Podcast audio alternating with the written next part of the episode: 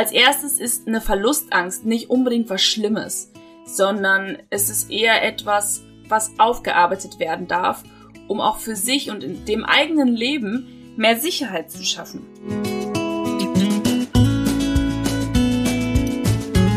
Hallo und herzlich willkommen zu Peerless, der Podcast für mehr Selbstwert und für die eigene Selbstliebe.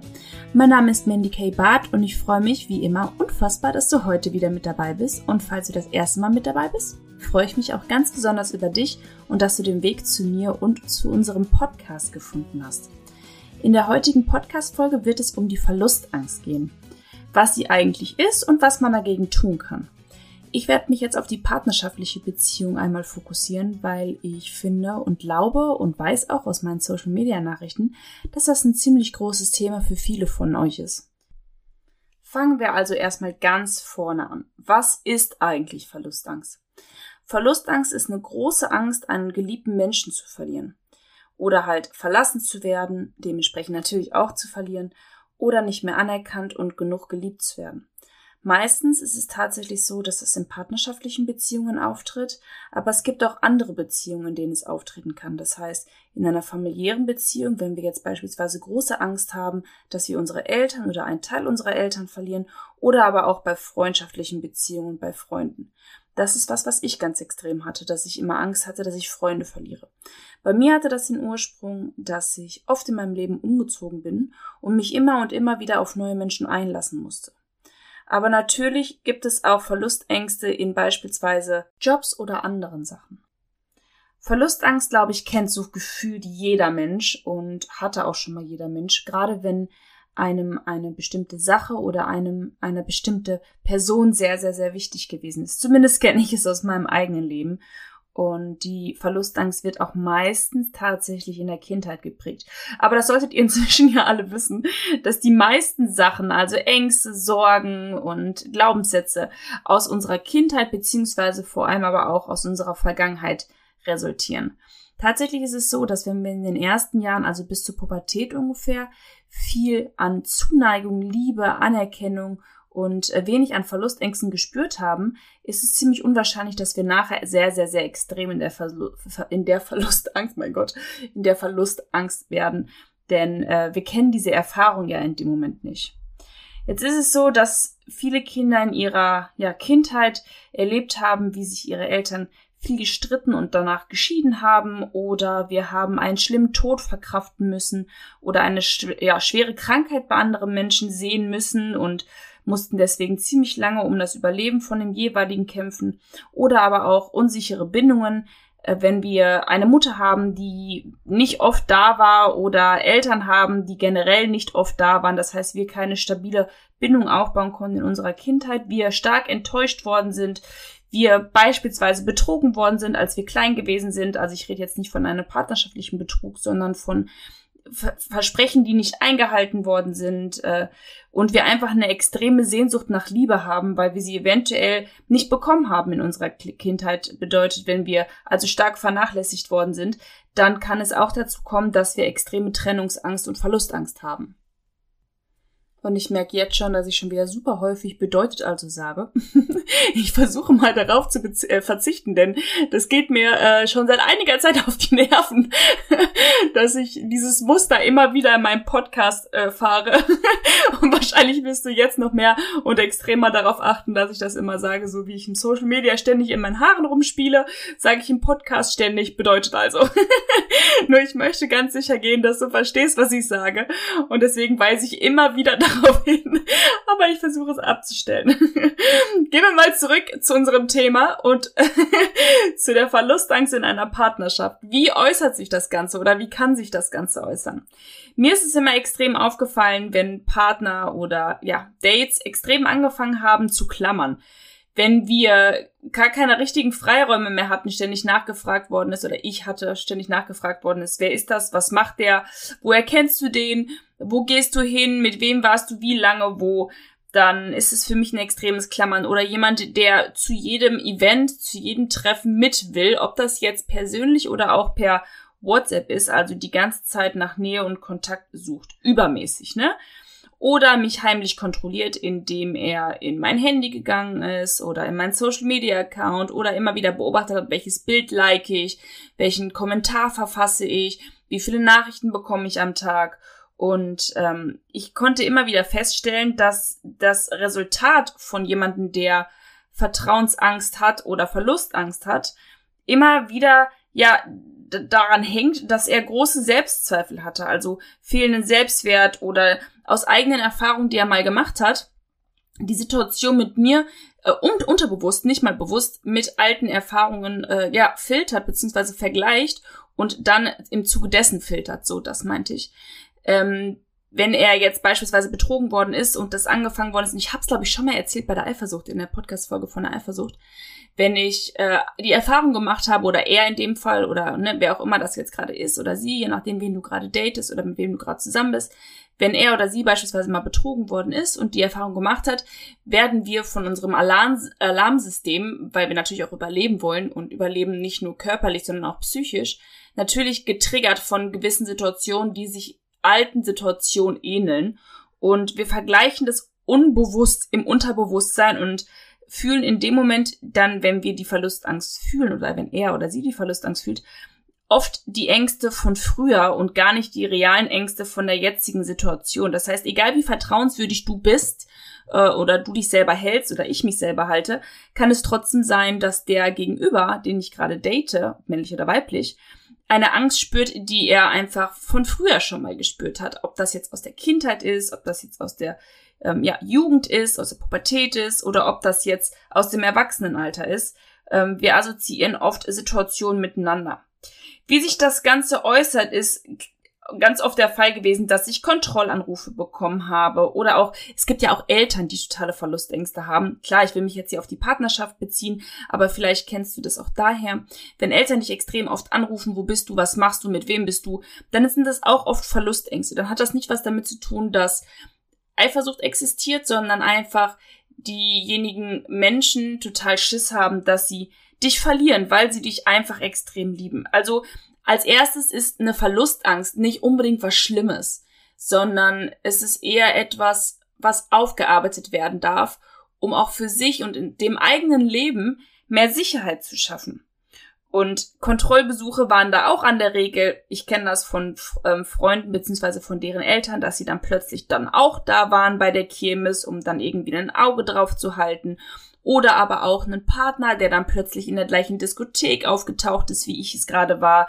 Und da tatsächlich sowas wie Stasi-Methoden schon angewandt worden ist, hintenrum ausgefragt und die Freunde ausgefragt, die Mutter ausgefragt und so skeptische Fragen gestellt wie, hm, wo erkennst du den? Und hattest du schon mal was mit dem und lief da mal irgendwas, war der in dich verliebt, warst du in den verliebt? Das sind alles so Fragen, die halt total darauf hinweisen, dass ein Mensch große Verlustangst hat.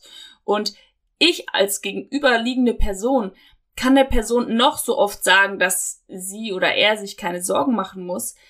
Der Shift in der ganzen Situation wird immer nur von der Person selbst ausgehen können. Das heißt, du kannst der Person noch so viel Sicherheit geben, die wird es nicht verstehen, denn sie selbst vertraut sich nicht genug, um sich selbst so wertvoll zu empfinden, dass sie oder er ganz stark davon ausgeht, dass du nicht fremdgehen würdest. Es hat, wie gesagt, nicht mal zwingend was mit dir zu tun, dieser, dieser Vertrauensverlust oder dieser nicht existierende, äh, die nicht existierende, das nicht existierende Vertrauen so, sondern hat ähm, einfach was mit der Person selbst zu tun. Denn wenn ich mir selbst nicht vertraue, meinem Können nicht vertraue, ich mich selbst nicht genug liebe, dann ja verfalle ich oft in so eine Verlustangst. Und auch dazu habe ich schon mal einen Podcast aufgenommen. Dieser nennt sich Selbstvertrauen. Das müsste aus der Selbstreihe gewesen sein. Da kannst du gerne noch mal reinhören, denn die kann dir, falls du selbst große Verlustangst hast, auch dabei helfen, Verlustängste loszuwerden, denn du baust in diesem, mit diesem Podcast, ich hoffe, dass du es tust, es ist ja auch ein Teil meines Mentorings, Selbstvertrauen auf und weißt ganz klar selbst, dass du so viel wert bist, dass die Person es nicht machen würde, wenn sie dich wirklich liebt. Wenn sie es dann doch tut, also quasi dir fremdgehen würde, und ähm, ja, dann wäre die Person es nie wert gewesen, mit dir zusammen zu sein. Verlustängste belasten Beziehungen einfach extrem stark. Die Erfahrung habe ich gemacht, denn ich war früher selbst ein Mensch, der unfassbar große Verlustängste hatte. Der Ursprung bei mir war ich glaube, dass ich viele Geschwister hatte und immer das Gefühl hatte, zu kurz zu kommen. Wobei ich glaube, alle meine Geschwister das Gefühl hatten bei fünf Geschwistern oder bei vier Geschwistern, dass äh, jeder, jeder der Geschwister das Gefühl hatte, zu kurz zu kommen. Ist ja auch klar, es gibt nur zwei Erwachsene, aber fünf Kinder. Ähm, aber es gibt wahrscheinlich noch einige mehrere Faktoren und auch ähm, meine ersten Beziehungen, in denen meine Verlustangst immer mehr geschult worden ist ich habe natürlich immer mehr wieder, immer wieder mir die äh, versucht, die Sicherheit, die ich gebraucht habe, in dem Moment im Außen, also quasi in der Person gegenüber, in der Beziehung zu suchen und immer wieder versucht, Bestätigung zu bekommen, dass ich gut aussehe, dass ich besser aussehe, dass derjenige die Person nicht kennt oder mit der Person noch nichts hattet oder keine Ahnung was. Und äh, das hat mich natürlich dazu gebracht, irgendwann abhängig von dem Außen zu sein, also von dem mir gegenüber. Derjenige hatte also meine Gefühle meine Gefühle und ähm, ja, meine Ängste oder meine Sicherheit total im Griff.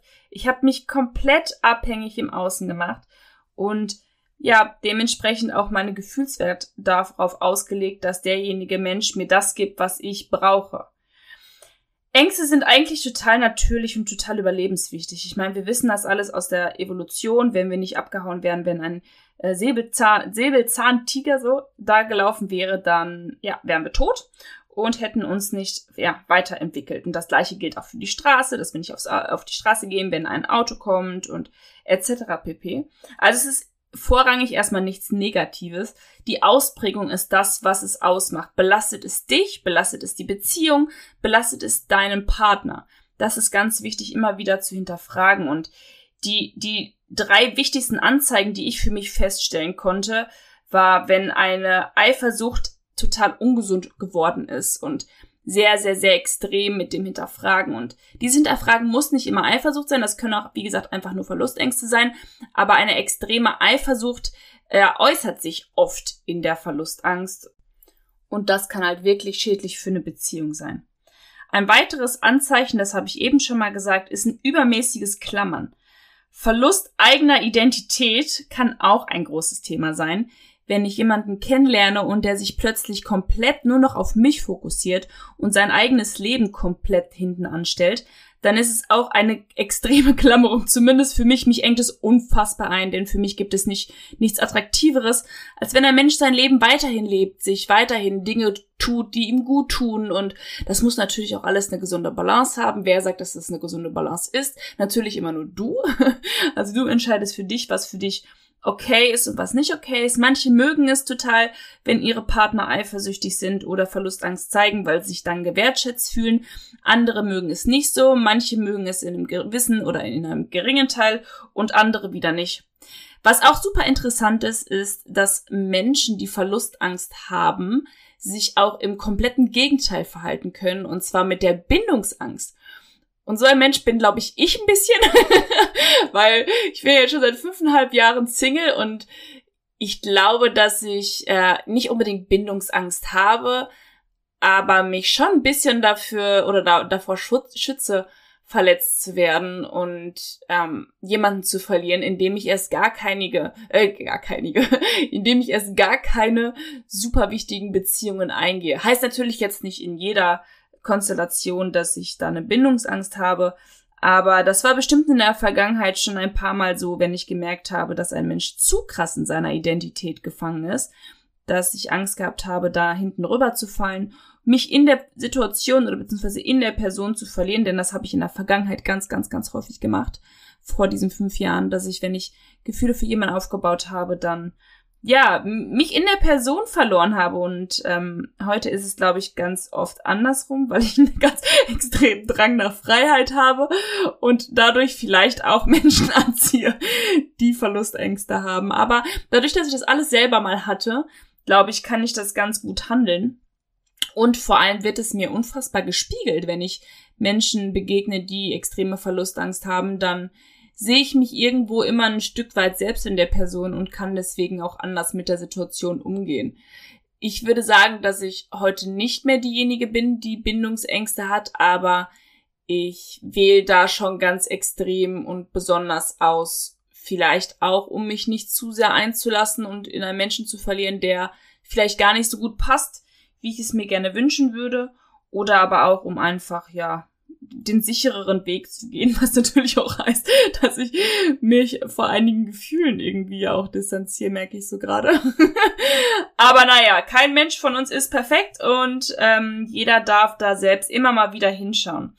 Was uns da auf jeden Fall helfen kann, wenn wir einen Partner haben, der Verlustangst hat oder wenn wir uns gerade in dem Podcast ein bisschen selbst wiedererkennen dass wir in der jeweiligen Situation, wo wir diese Verlustangst spüren, erstmal das Ganze bewusst wahrnehmen. Also, was denke ich gerade, was fühle ich gerade und diese Gedanken, wie aber auch die Gefühle einfach mal notieren und aufschreiben. Denn alles das, was du aufschreibst, ist vorerst mal aus deinem Kopf. Und es ist wie Reden, Du wirst es erst einmal los, ohne dass sich die Gedanken und die Gefühle immer wieder um diesen einen Gedanken kreisen und du da gar nicht mehr rauskommst und eine Schleife fährst, die dich nicht gesund mehr sein lässt oder auch den Partner nicht mehr gesund sein lässt. Bei sich bleiben und sich nicht Bestätigung bei anderen suchen ist auch ein super wichtiger Faktor und das habe ich dir gerade eben auch schon erzählt, dass ich früher so war und auch Menschen kenne, die dann immer wieder so Sachen ansprechen und sagen, hey, liebst du mich noch? Und bin ich dir noch wichtig genug? Und ja, vielerlei solche Dinge, die einfach unfassbar belastend für die Beziehung sind und auch beim Kennenlernen unfassbar belastend sein können und anstrengend für den Partner oder für den jeweiligen Datingpartner gerade sein können, wenn der Gegenüber, und du wirst es vielleicht von dir kennen, solltest du jemand sein, der Verlustangst hat und immer wieder solche Fragen stellen, die dir Bestätigung geben. Oder aber auch solltest du nicht derjenige mit Verlustangst sein, aber einen Partner oder jemand hast, den du gerade datest, haben, dann äh, kennst du vielleicht solche typischen Fragen, die total nervenaufreibend und total energieziehend sind, auch wenn derjenige oder wenn du selber das gar nicht böse meinst. Ich habe dir hier mal eine kleine Checklist zusammengestellt. Solltest du zu Hause sein, kannst du gerne einmal mitschreiben. Wenn nicht, merk es dir oder setz dir auf deine To-Do, dass du diesen Teil des Podcasts später nochmal anhörst, wenn du die Möglichkeit hast zu schreiben. Ich habe, wenn ich Podcast höre, nie die Möglichkeit zu schreiben, weil ich meistens beim Autofahren bin. Aber vielleicht äh, könnte diese Checkliste dir helfen, um mit den Gefühlen, die in dem Moment hochkommen, klarzukommen oder aber auch um jemanden, den du in deiner Umgebung hast, dabei zu helfen, von seinem eigenen Gefühlskarussell oder Gedankenkarussell loszukommen. In dem Moment, wo ich das gespürt habe damals, habe ich erstmal niedergeschrieben, welches Gefühl ist es eigentlich gerade, welches ich wahrnehme? Ist es Angst? Ist es Trauer? Ist es irgendwas anderes? Und vor allem auch, wo spüre ich dieses Gefühl? Ich selber spüre Angst immer in dem Lungenbereich, Herz-Lungen-Bereich. Ich habe immer das Gefühl, mir würde, mich würde jemand würgen oder mir die Luft wegnehmen, sich stark auf meinen Brustkorb stellen, sodass ich nicht mehr tief genug einatmen kann. Aber schau gerne mal, wo du dieses jeweilige Gefühl gerade bei dir wahrnimmst. Dann frag dich, was möchte mir dieses Gefühl sagen?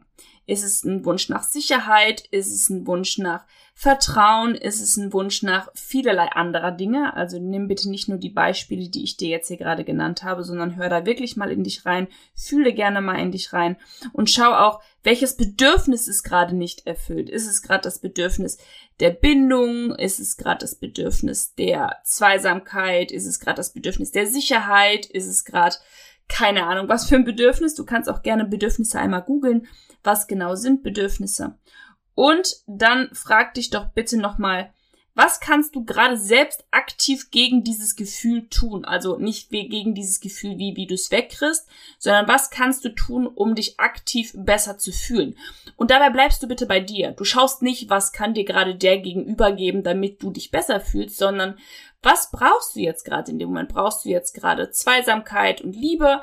Dann holst dir nicht in Wörtern, sondern such nach Zweisamkeit und Liebe, ohne einen Vorwurf daraus zu machen. Sprich, wenn derjenige dir gerade äh, gegenüber sitzt, dann sag ihm einfach, wie gern du ihn hast. Dann, dann erwarte nicht, dass er dir sagt, wie gern er dich hat, sondern ja, sieh zu, dass du dir gerade das holst, was du brauchst. Ob das jetzt ein Bad ist, ein bisschen Sicherheit, ob du lieber eine Serie schauen willst, ob du jetzt dich gerade selbst befriedigen willst, whatever, tu, was du brauchst, damit es dir besser geht. Oft ist dieser Vertrauensprozess oder die, diese Verlustangst ja auch etwas oder hat etwas mit deinem Selbstwert zu tun. Wenn du dich nicht wertvoll genug fühlst, dann kann es oft sein, dass du andere Menschen über dich stellst und dadurch total Angst hast, nicht, auszugenü äh, nicht auszureichen, nicht zu genügen und bekommst oder kannst deswegen große Verlustängste bekommen. Ich habe hier eine große Selbstreihe aufgenommen, unter der oder in der ein ähm, Themenbereich das Selbstvertrauen war. Und da darfst du auch gerne nochmal reinhören, denn oft ist es auch ein Vertrauensproblem oder der Ursprung der Verlustangst ist auch oft ein Vertrauensproblem. Beispielsweise hast du in deiner Kindheit mal was erlebt, wo du nicht vertraut hast. Deine Eltern haben dich angelogen, dass sie sich nicht scheiden lassen und zwei Wochen später haben sie sich dann doch dazu entschieden, sich scheiden zu lassen. Das sind alles Dinge, die sich in deinem Mindset, in deinem, in deinen Neuronen, in deinem Hirn so tief fest verknüpfen und mit deinem limbischen System, also mit dem System, wo die Gefühle herkommen, so miteinander verknüpfen, dass es etwas ist, was eine ja, wenn du dir jetzt eine Straße vorstellst, einen großen Buckel gegeben hat oder ein tiefes Loch gegeben hat, wo du natürlich immer wieder versuchst, drumherum zu fahren, statt dieses Loch zu füllen, zu gucken, wie kann ich das Loch füllen, damit ich da nicht jedes Mal wieder reinfalle. Die, wir Menschen gehen natürlich den einfacheren Weg und gucken eigentlich gar nicht in das Loch rein, sondern versuchen immer andere Strecken zu fahren. Ich sag dir aber direkt, damit wirst du nicht vorankommen. Wenn du nicht anfängst, die Löcher, die du hast, zu füllen und nicht zu füllen mit ähm, Sachen, die andere Menschen dir geben oder mit Worten, die andere Menschen dir gegenüber aussprechen, sondern du darfst schauen, wo ist das Loch, wo kommt es her und wie kann ich es ausbessern, ohne die Vergangenheit dafür verantwortlich zu machen und sagen, hey, ja, ich bin so weil, ist halt so weil. Das ist nämlich Bullshit und das habe ich dir schon ein paar Mal in dem Podcast versucht zu erklären. Ja, wir haben alle Geschichten in unserem Leben erlebt und Viele glauben mir immer nicht, was ich für Geschichten erlebt habe oder beziehungsweise sie hören erst gar nicht hin, sondern sagen oft, hey, du hast ja auch Glück gehabt. Und das habe ich weiß Gott nicht gehabt, sondern ich habe mich irgendwann bewusst dazu entschieden, Verantwortung für das zu übernehmen und für mein Leben, für mein Handeln und für mein Tun, um daraus das bestmögliche Leben zu erschaffen, welches ich habe oder welches ich bekommen habe, bekommen kann, so.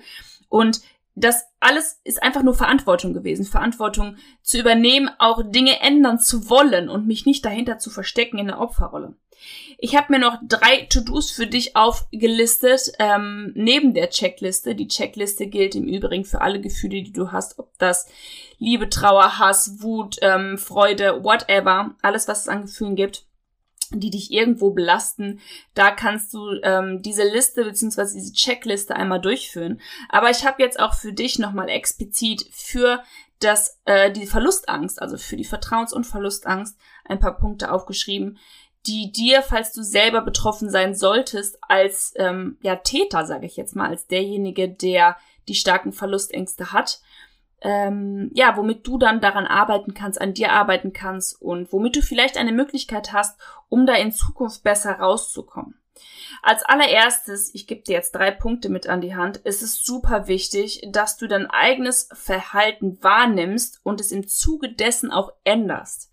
Das bewusste Wahrnehmen heißt, wenn du die Situation gerade hast, was auch immer es für eine Situation ist, und du das Gefühl wahrnimmst, dass du in dem Moment nicht direkt reagierst, sondern erstmal wie auf Abstand gehst und sagst, ah, okay, da ist das Gefühl, das kenne ich, da ist der Gedanke, den kenne ich und ähm, den nehme ich auch wahr, aber ich reagiere jetzt nicht direkt in der Aktion darauf, indem ich wieder Fragen stelle und mir Sicherheit suche, sondern ich gehe erstmal inne und bleib ruhig und bleib bei mir. Und dann darf ich anfangen, wenn ich das immer wieder gesehen habe, und das geht nicht von heute auf morgen, das kenne ich aus eigener Erfahrung, darf ich anfangen, wenn ich es immer wieder bewusst wahrgenommen habe, irgendwann es auch bewusst zu ändern in dem Moment. Aber wie? Wie ändere ich jetzt etwas? Und das Wie ist für mich immer eine ganz große, ganz, ganz, ganz große Frage, denn in meinen eigenen Coachings, also wenn ich mal gecoacht worden bin, ist das immer so, ja, ich habe es jetzt verstanden, aber wie ändere ich das? Und es kommt von alleine, aber das bewusste Wahrnehmen der Situation ist der erste Schritt und sich selbst, also den eigenen Gedanken und das Gefühl dann anfangen zu hinterfragen. Gibt es wirklich Gründe dafür, dass ich gerade dieses Gefühl habe? Also gibt es wirklich Gründe dafür, dass ich jetzt gerade eben Verlustangst spüre oder braucht derjenige gerade einfach nur Freiheit für sich, weil er oder sie eben ein Individuum ist und nicht permanent nur für mich lebt, sondern halt für sich ein eigenständiger Mensch ist. Dann die weitere oder eine weitere Frage, die ich mir dann in dem Moment gestellt habe, ist, bringt mich das Gefühl, welches ich gerade habe, wirklich weiter in der Beziehung, in meinem Grund, Empfinden in meinem Glück, in meiner Sicherheit oder macht es mich noch unsicherer, wenn ich mir Sachen einrede, die passieren könnten und mir etliche Worst Case ausnale und äh, ja daran irgendwie scheitern werde nachher. Und die letzte Frage, die zu dem ersten Punkt finde ich noch total wichtig ist, ist, ist es ein aktuelles Gefühl, also ist es ein aktuelles Problem, welches ich gerade fühle, oder ist es ein Gefühl, welches ich aus der Vergangenheit gerade mitbringe? Beispielsweise mein Ex-Freund ist fremdgegangen und hat per WhatsApp mit seinen, ja, Liebschaften geschrieben. Und wenn ich aber heute jemanden sehe und date, also mein Ex-Freund hat sein Handy ständig mitgenommen zur Toilette, habe ich auch schon ein paar Mal erzählt.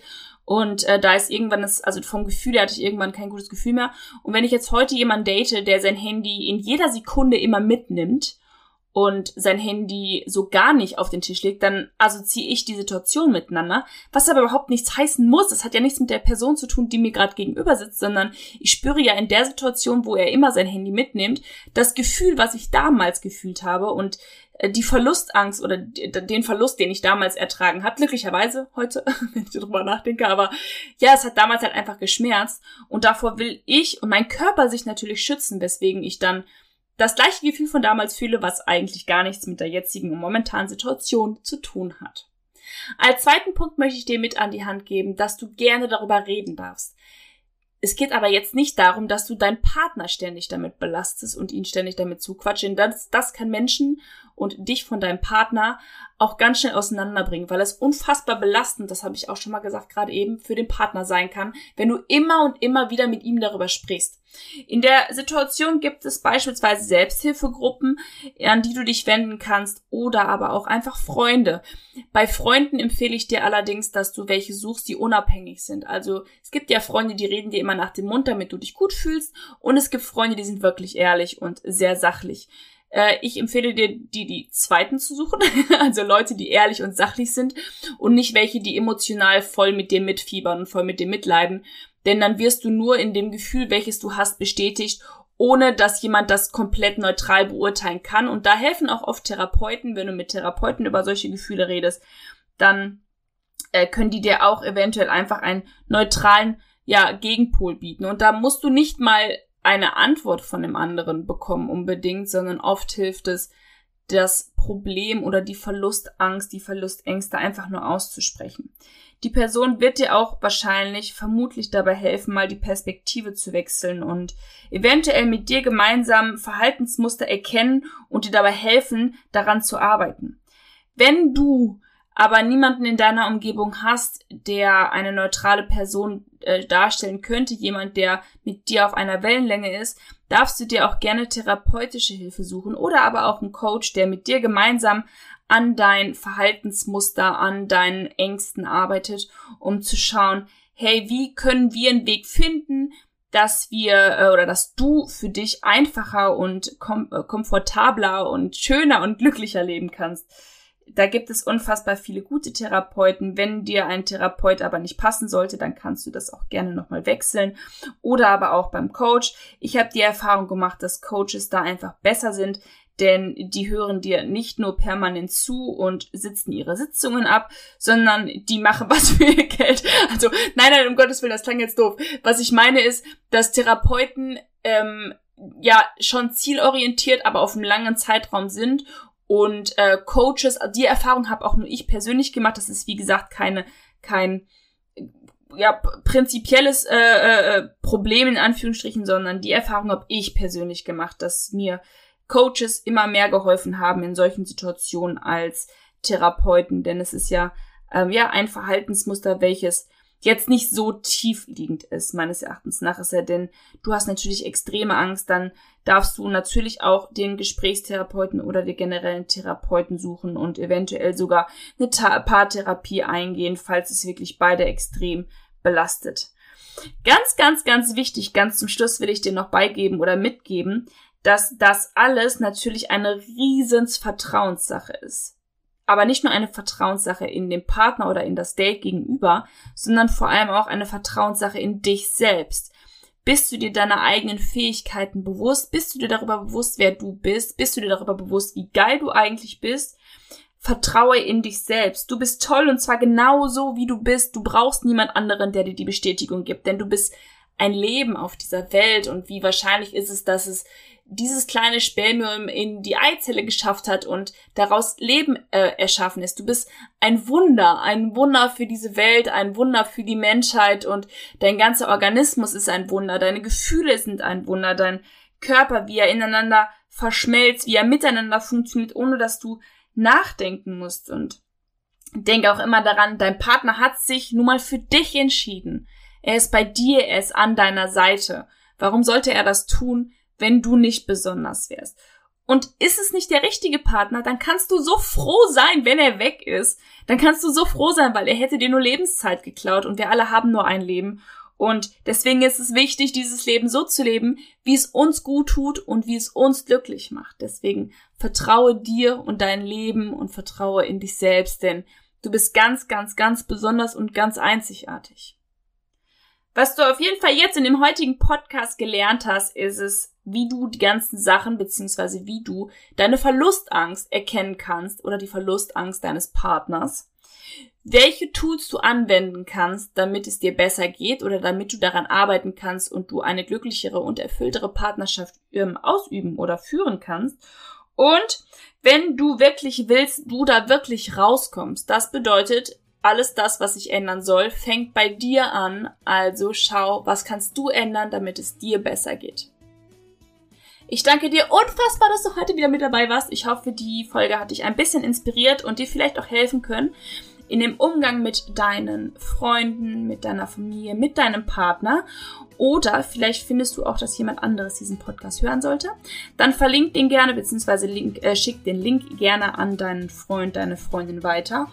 Und wenn dich das Thema Bindungsangst, weil das war ein kleiner Teil dieses Podcasts, auch interessiert, dann schalte gerne nächste Woche wieder ein, denn da gehe ich nochmal expliziter auf dieses Thema ein. Ich wünsche einen unfassbar schönen Tag und hör genau hin, du bist ganz besonders und einzigartig genau wie du bist und genauso gut wie du bist. Hab einen schönen Tag. Ciao!